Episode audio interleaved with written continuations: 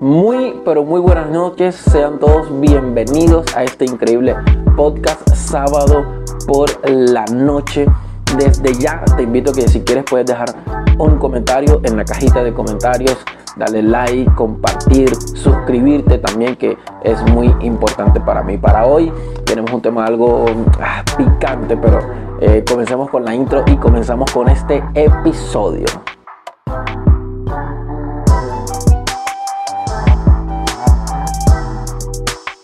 Damas y caballeros, eh, bueno, ya me imagino que viste el título del video y es que una pastora en Brasil le consigue segunda esposa a su esposo que es pastor. Y bueno, aquí un poquito la, noticia habla, yo no sé, eh, eh, estamos, mejor dicho, esto, esto está loco, esto hay una revolución, hay lo único que falta es que salgan los zombies. Pero de resto, ah, están sucediendo unas cosas que uno dice, Dios mío, ven pronto.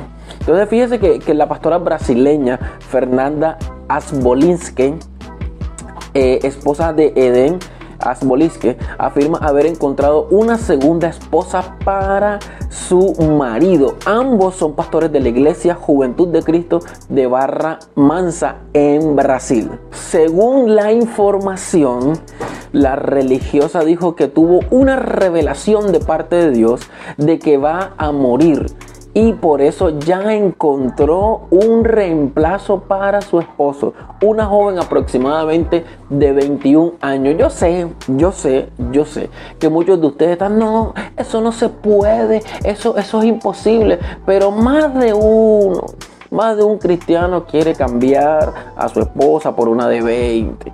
Ay, no, ay, Dios mío, eso es pecado. Mm, Dios es el único que conoce el corazón, así que no se me asombre, no se me asuste, no se me haga el cara de sorprendido, porque usted dice, hombre, si pudiera cambiar la de 40 por 2 de 20, ay, no se me ría, no se me ría. Ante las declaraciones de Fernanda, alguna gente sugiere que muchas teorías, dicen algunos que le lavaron el cerebro, otros que supuestamente, bueno, no sé, se, pasó de cloro en el baño y, tuvo algo ahí, una reacción química eh, interna. Pero lo que supuestamente dicen es que el, esposo también tuvo alguna influencia porque ahora están disfrutando los tres en un feliz eh, matrimonio no, porque bueno, la noticia no dice que se hayan casado, pero están los tres. Estas declaraciones, obviamente todo lo que la gente ha empezado a especular y hablar, eh, tienen molesto al pastor que llevó a su pastora y algunos miembros de esa iglesia pues están eh, criticando y hablando esta supuesta eh, revelación porque la pastora lleva mucho tiempo sin ir a la iglesia y solo aparece para hacer esta declaración de que Dios le habló y le dijo que tenía que conseguirle una esposa a su esposo o, que Dios le habló y, le dijo que iba a morir y ella dijo, ok, voy a conseguirle una esposa a mi esposo o una nueva porque eh, no es bueno que el hombre esté solo. Entonces, todas estas cosas han llevado a que, a que el pastor también eh, le hable a la gente y que, le pida perdón a su esposa por todo lo que, lo que está hablando. Pero algo muy curioso en una declaración que dijo el pastor Edén es que el día que se muera la esposa va a ser una fiesta en su honor porque él cree que eh, pues la muerte no es el final, que hay una vida más allá y que él va a ser una fiesta. Yo no sé tú qué piensas sobre este tema. Sé Sé que hay muchos interiormente que están diciendo, Dios mío, si se pudiera tener 18 concubinas, pero mi hijo no estamos en el Antiguo Testamento, así que como, como dicen las viejas acá en la costa, el que cortó su palo redondo, que se lo eche al hombro, porque es una sola mujer. Hay, hay algo, y lo voy a buscar aquí rápidamente, la Biblia menciona algunas características en Primera de Timoteo, capítulo 3, versículo 2, algunas características que debe tener un pastor, que debe tener un obispo, como lo menciona aquí un servidor de Cristo. Y una de esas características dentro de, un espectro que habla, dice,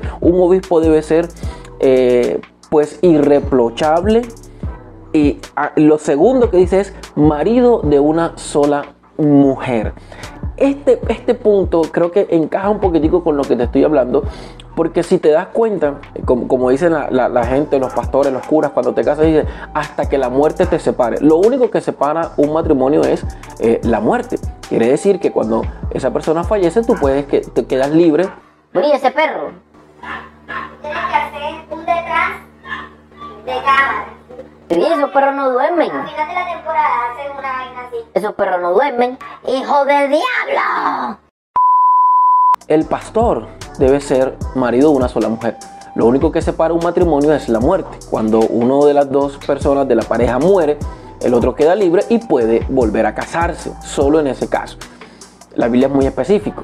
Eh, pero en cuanto a esto, y entramos un poquito a otro tema también, es eh, el, recasamiento. Quiere decir que yo, siendo cristiano, tengo una, una esposa que vino conmigo en Cristo o que nos casamos en la iglesia y de un día para otro me, me, me, quiero divorciar y lo hago y resulta que al año, a los dos años me vuelvo a casar. Ese recasamiento, yo, yo quiero tener, tener a alguien también que pueda hablarme eh, respecto a ese tema y Ah, lo que pasa es que ahorita mismo la gente cuando, cuando toma eh, y habla del Nuevo Testamento, habla del tiempo de la gracia, del nuevo pacto, entonces a veces no hay ni siquiera un versículo que justifique cierta conducta, sino que decimos que estamos en el tiempo de la gracia, que ya no hay ley, que no sé qué, que no sé cuándo.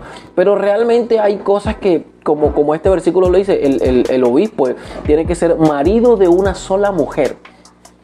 Quiere decir que la persona que se deja con su esposa y vuelve a casarse, mmm, pues no sé. O sea, ya una de las características eh, de ser obispo, de ser pastor, ya está un poco en duda. Ya en la multiforme gracia de Dios eh, podemos tener eh, la libertad o podemos tener la misericordia de Dios para hacer ciertas cosas o la gracia de Dios para hacer ciertas cosas.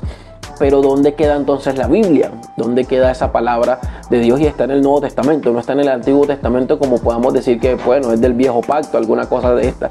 Pero a lo que me centro es que ahorita mismo hay muchas libertades. Eh, hemos tomado realmente la, libertad como libertinaje, hemos tomado la gracia como excusa para poder pecar eh, y no sentirnos mal. Entonces yo creo que todas estas noticias y todas estas cosas que están saliendo debemos tomarlas con pinzas y debemos realmente mirar si Dios está en el asunto o no está en el asunto. Como dice la Biblia, no eh, donde abunda el, el pecado, también sobreabunda la gracia, pero no podemos pecar para que la gracia sobreabunde. Buenas noches y bendiciones.